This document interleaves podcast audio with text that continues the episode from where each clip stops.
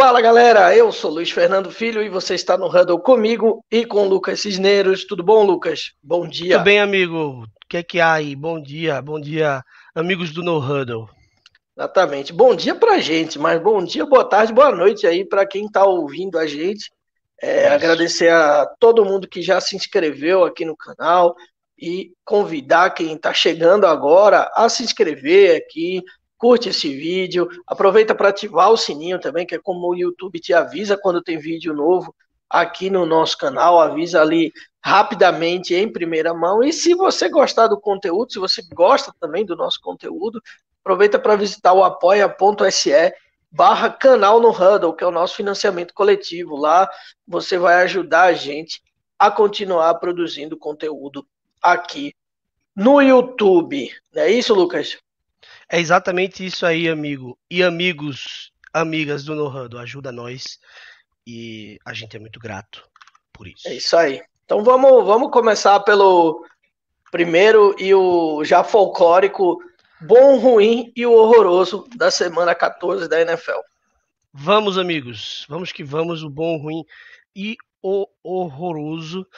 Vamos começar aqui que eu tenho anotado e eu fui aí juvenil de não abrir minhas notas antes, mas agora estão, estão aqui na telinha, tá? Então eu vou começar com o meu bom aqui. Tá? O meu bom, eu vou dar créditos ao Buccaneers ao invés de reclamar do Bills dessa vez aqui. Eu acho que o Bucks fez um, um jogo ali muito consistente. O velhinho, o bom velhinho, é, Tom Brady, dois TDzinhos ali de boa, um joguinho padrão, maravilha dele. E Fournette pegando aí gás no final da temporada. Então o time parece que está muito organizado. É um time que eu tenho certeza que ninguém vai querer pegar nesse, nesses playoffs. E o coitado do Josh Allen ali tentando, né? 100, 109 jardas correndo, é, tentando fazer mágica ali. Mas tá me parecendo que esse time do Bills, eu disse que eu não ia reclamar, mas tá me parecendo que vai faltar ali alguma consistência, principalmente no jogo corrido, para eles poderem entregar alguma coisa vai caindo. Mas o bom vai ficar por conta realmente do Bucks, para mim. É, o meu ruim da semana vai ficar por conta do Chicago Bears, que teve todas as oportunidades aí no jogo, dada, dados ali a, o special teams extremamente desastrado do Packers de ter um jogo justo, mas continuou é, a série aí de freguesia, é um absurdo uma franquia do tamanho do Bears ter aí. Eu acho que nos últimos sete jogos nenhuma vitória contra o Packers. É, e é o que a gente falava aqui antes da rodada, né? A NFC Norte segue sendo uma baba aí para o Packers quando uma rivalidade desse tamanho é uma é um domínio tão grande por parte de Green Bay. E o meu horroroso, a gente falava aqui também no programa pré pré-rodada, aqui na manhã de domingo, sobre o Bamayer e a bagunça do Jacksonville Jaguars. Um shutdown horrendo para o Jaguars. Quatro interceptações de Trevor Lawrence, o famoso show de horror, o jogo do Jacksonville Jaguars. É, é um horroroso para mim essa semana. É, rapaz, é o, Jaguars é o meu horroroso lá, também. Tati já tá, Tati já tá aposentando a galera aqui no chat, né? Então aposenta Tom Brady, o bom velhinho. O bom velhinho. Aposenta Green Bay Packers também, não é verdade? É. E ninguém aguenta mais esse time, Tati. É, é duro, amigo. Às vezes nem a gente que torce pro Packers aguenta esse time também. Viu? Mas vamos que vamos esse ano aí. É, mas o, o para mim o meu horroroso também, eu até pensei em colocar um, algum outro algum outro time aqui, alguma outra situação, mas realmente Jacksonville Jaguars é, é complicado. É, assim, tá, tá num caminho onde eu só consigo enxergar realmente a demissão do Urban Meyer. Acho que é o melhor a se fazer nesse momento para a equipe do Jacksonville Jaguars. Mais um jogo que dói de assistir. Quem está tendo a oportunidade de assistir os jogos do Jaguars sabe o que, é que eu estou falando. Foram 21 pontos feitos só nas últimas três partidas. Em compensação, tomou 21 na cabeça do Falcons tomou 37 do Rams e tomou agora esse, esse é, shutout aí de 20 a 0 do Tennessee Titans. Então, o meu horroroso é o Jacksonville Jaguars. O meu ruim é, vai. Aí eu vou tudo pegar o mesmo jogo. O meu ruim vai o Arizona Cardinals, porque o Arizona Cardinals é, tropeçou nesse jogo contra um rival de divisão, que era um jogo importante para as ambições do time. Eu falei isso no programa passado da gente, né, Lucas?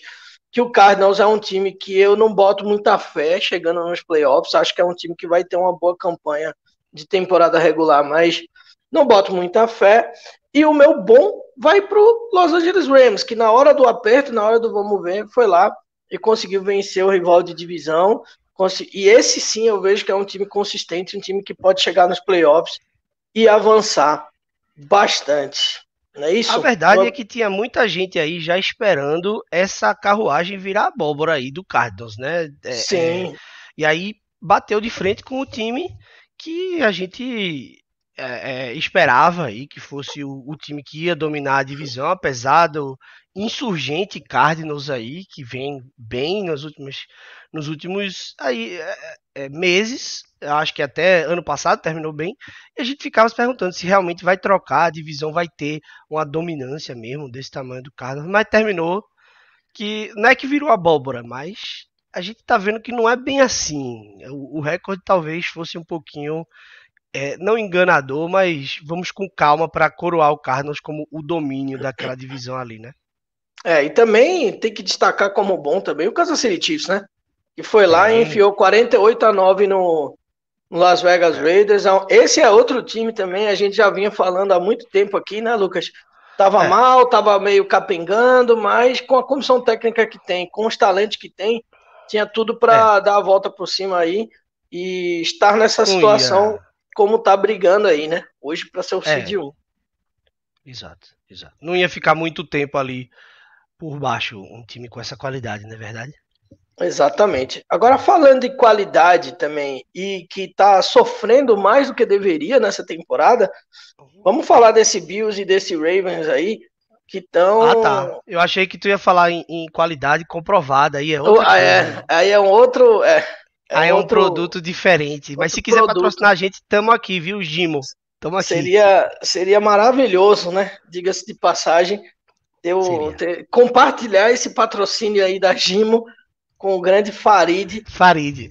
Farid, nosso é. queridíssimo Farid Germano Filho.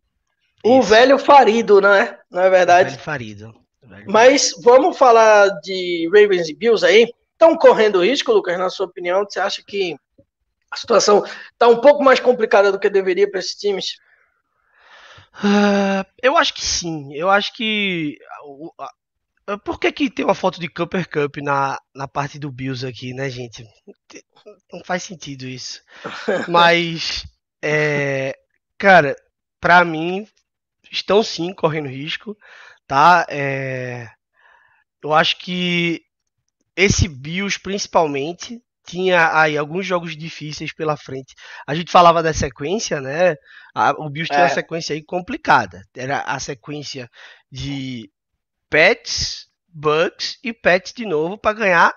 Precisava ganhar dois jogos desse, dessa sequência aí para poder se colocar como, olha, eu sou realmente time de elite nessa, nessa, nessa, nesse ano e eu venho para competir por um título. E aí perde dois já de dois jogos dos três já aí e meu amigo, eu me pergunto, eu me pergunto se se esse se esse Bills não tá perdendo aí gás, se não vai ser mais um ano estranho para esse para esse time, sinceramente. E o Ravens agora com a, a, lesão, né? Teve a lesão de, de Lamar aí, talvez esteja se complicando também. Eu não acho que o, o prognóstico assim do, da temporada tá parecendo bom para nenhum desses dois times aí.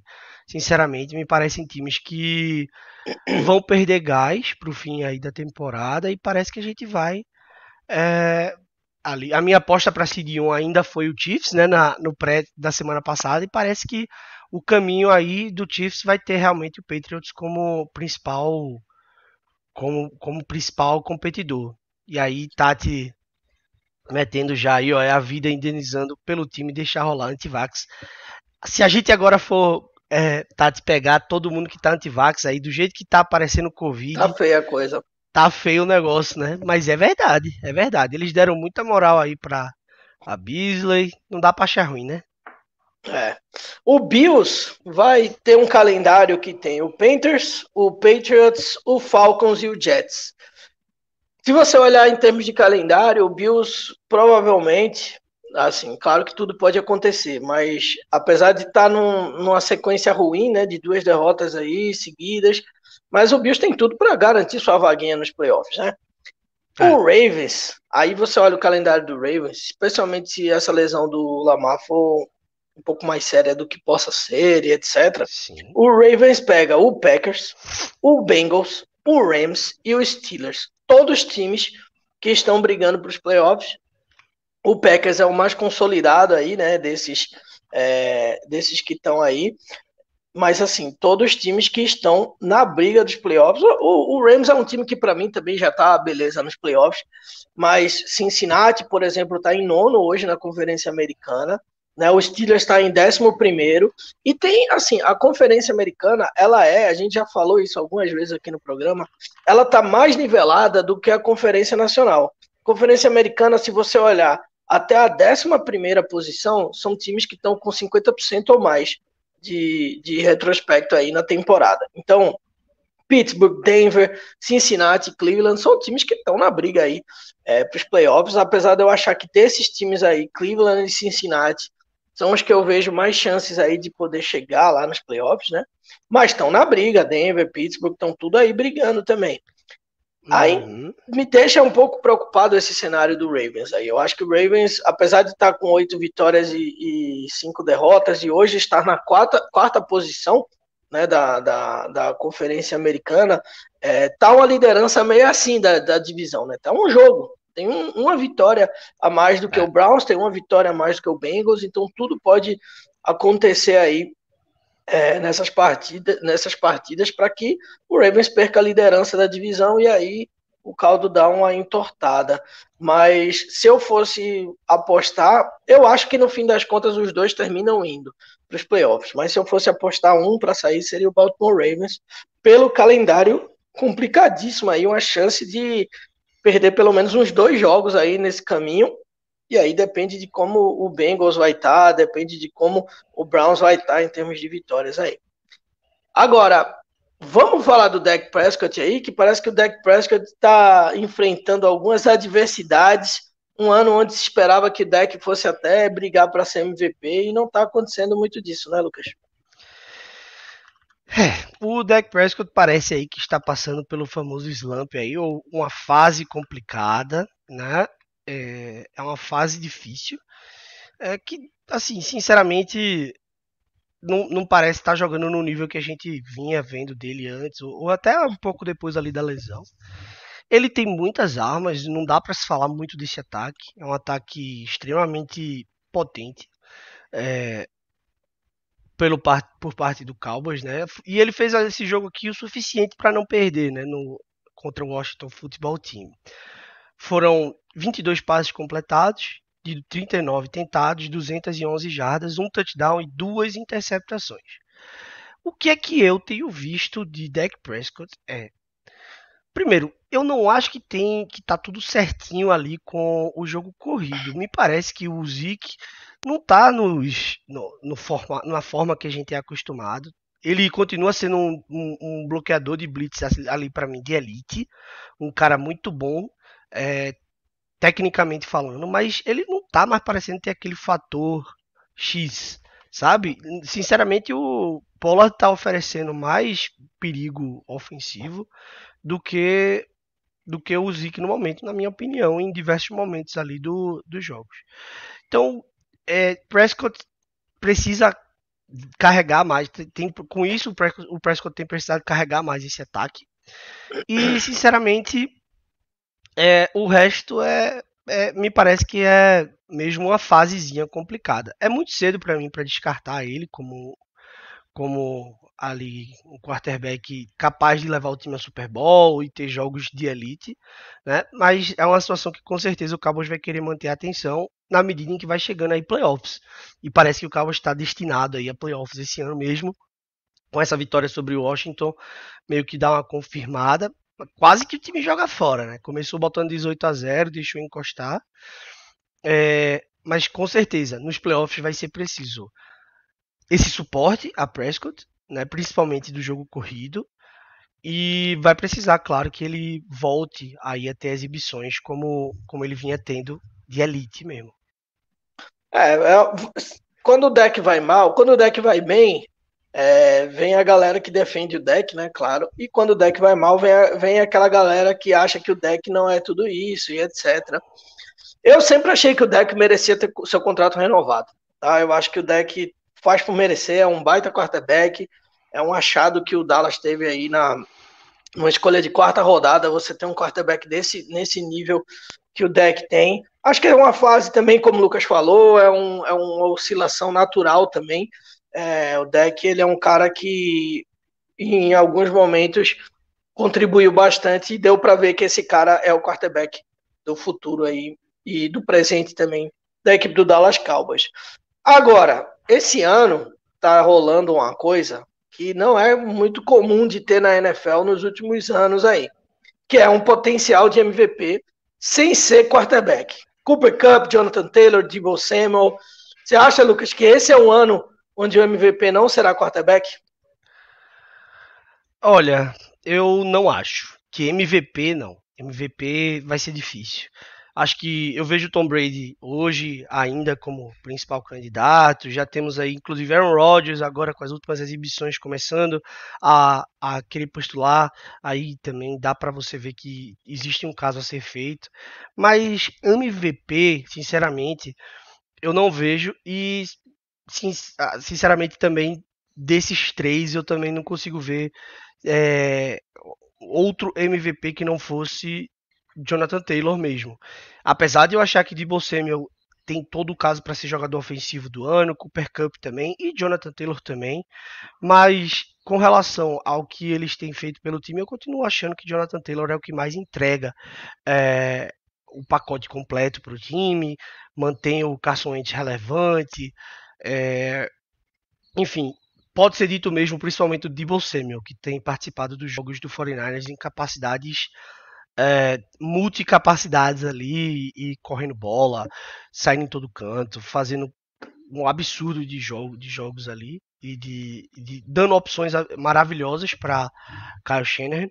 Mas eu realmente não vejo hoje eh, nenhum desses três sendo MVP. MVP mesmo não. Mas jogador ofensivo do ano ali é, deve ficar entre esses três mesmo. E no momento eu ainda sigo com Jonathan Taylor como cara. É, vai é um ano interessante, né? Assim, eu, eu particularmente, eu tô torcendo que esse seja o ano, porque a gente se acostuma, é uma liga de quarterbacks, a última vez que um jogador que não era quarterback foi MVP foi o Adrian Peterson em 2012, então vai fazer uma década aí que, que só quarterbacks foram eleitos MVP e, e acho que se tem um ano onde isso ficou mais próximo de acontecer é esse ano né? É, o Debo Samuel realmente tá jogando demais, mas eu acho que o Cooper Cup e o Jonathan Taylor estão numa categoria acima.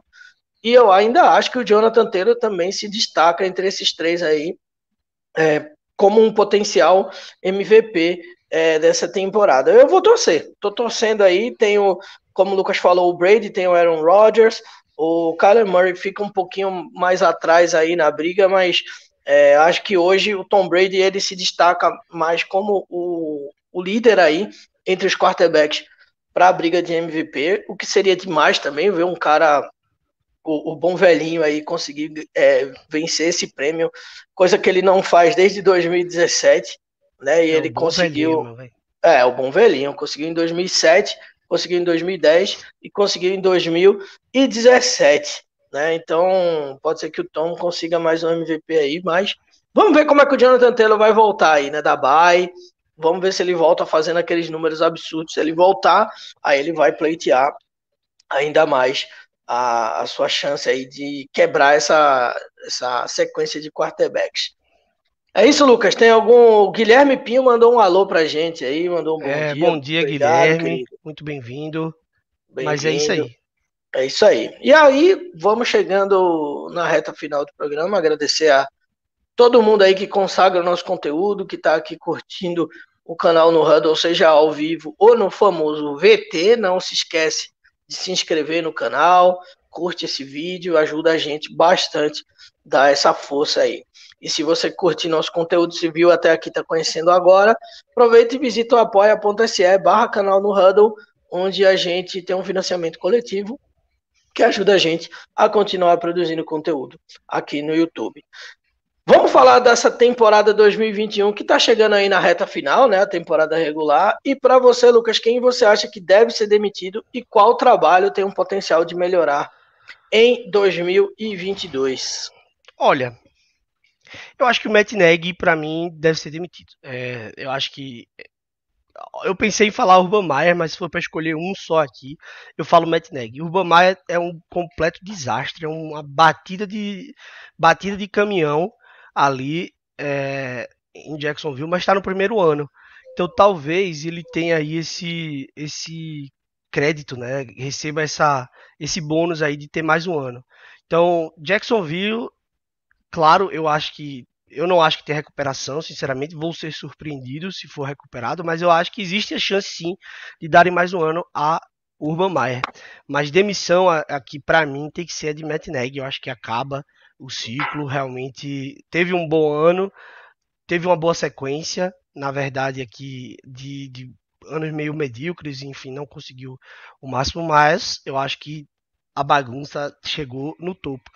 E olhando assim os times, sinceramente eu não vejo mais tantas demissões acontecendo, não. Talvez Pete Carroll, mas um negócio mais amigável ali, né? Um negócio que seja de fim de era mesmo, porque foi uma era fantástica, mas eu não vejo mais muitas demissões fora essas três aí, principalmente de treinador mesmo.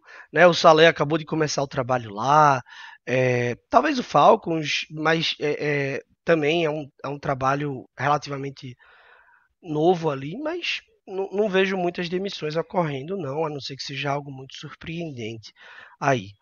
É, é. E qual, tra qual trabalho deve melhorar em 2022? Na minha opinião, aí, acho que a gente vai ver um salto muito grande. Vou ficar de olho, mas de olho mesmo nesse time do Washington Football Team. É. Ron Rivera é, já começou a botar ordem na casa. Acho que vai ser um time interessante de se continuar acompanhando. É, eu, eu, já penso um pouco diferente, viu, Lucas? Eu acho que esse ano tem algumas debandadas aí é, interessantes. Eu acho que a nossa NFC Norte pode ter mudança. Primeiro, tem que ter uma mudança no Chicago Bears. Acho que o Matt Nagy já já é, deu o que tinha de dar. Não, não acho que seja um caminho de que possa ter uma reversão ali no, no trabalho do Neg. Que é engraçado que essa é a primeira temporada do Neg onde ele vai ter um retrospecto negativo, né? Mais derrotas do que vitórias. Você vê. E mesmo assim estamos aqui. Estou aqui falando da demissão dele também, é, porque vai além dos números, né? Acho que é um time que poderia muito mais com ele e não está conseguindo extrair o melhor.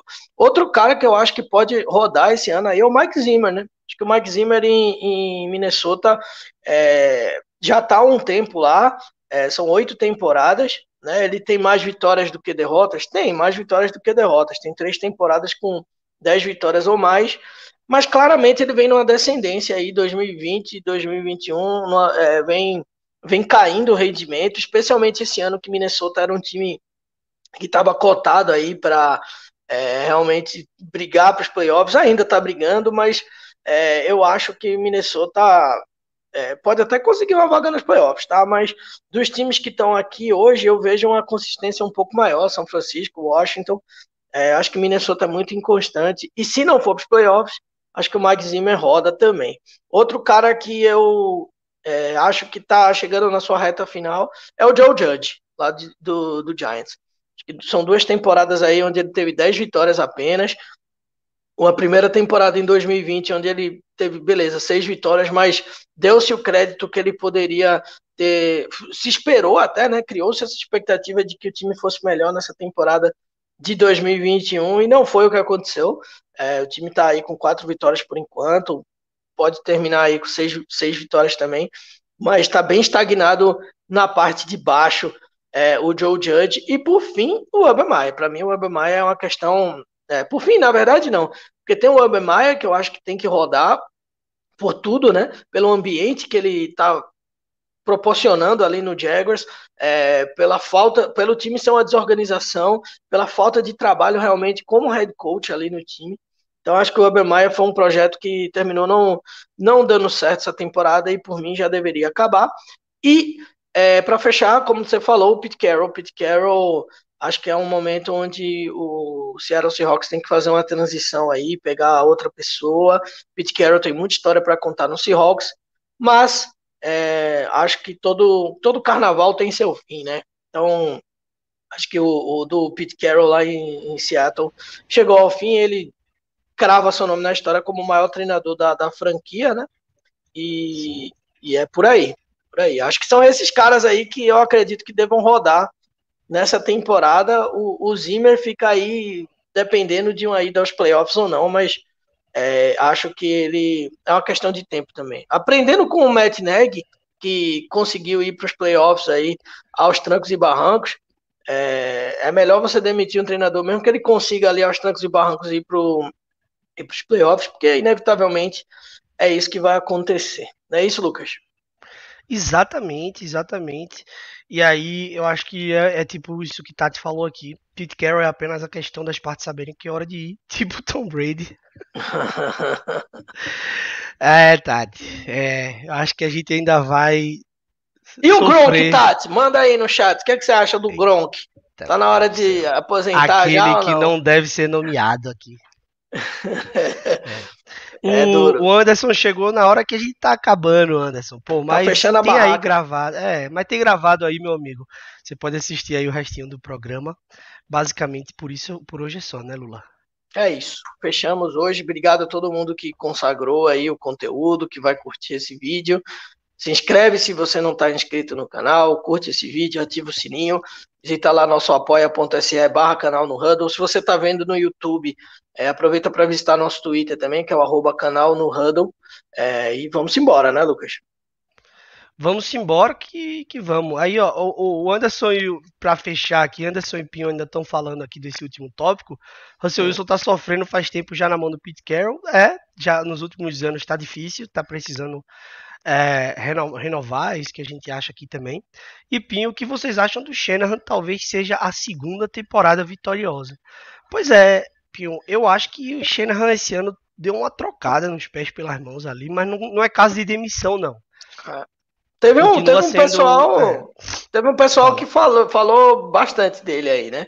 Criticou ele bastante. Eu, eu acho também não. Acho que é um cara é. é um cara que ainda vai, vai produzir alguns frutos aí para a equipe do 49ers. Alguns desses anos aí, né, Lucas, foram anos recheados de lesões, né, para o time também. Então a gente É, ano passado foi muita lesão e tal, e agora ele está começando a achar um ritmo com o próprio Garópolo, aí alguns jogos interessantes.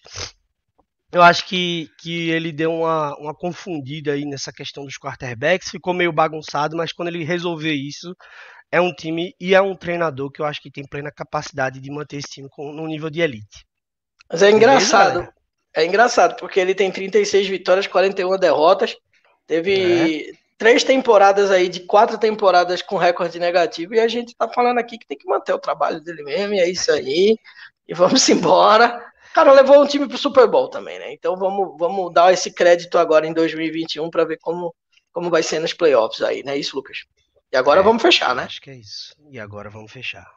Valeu, até a próxima, pessoal. Um abraço. Valeu, galera. Até a próxima.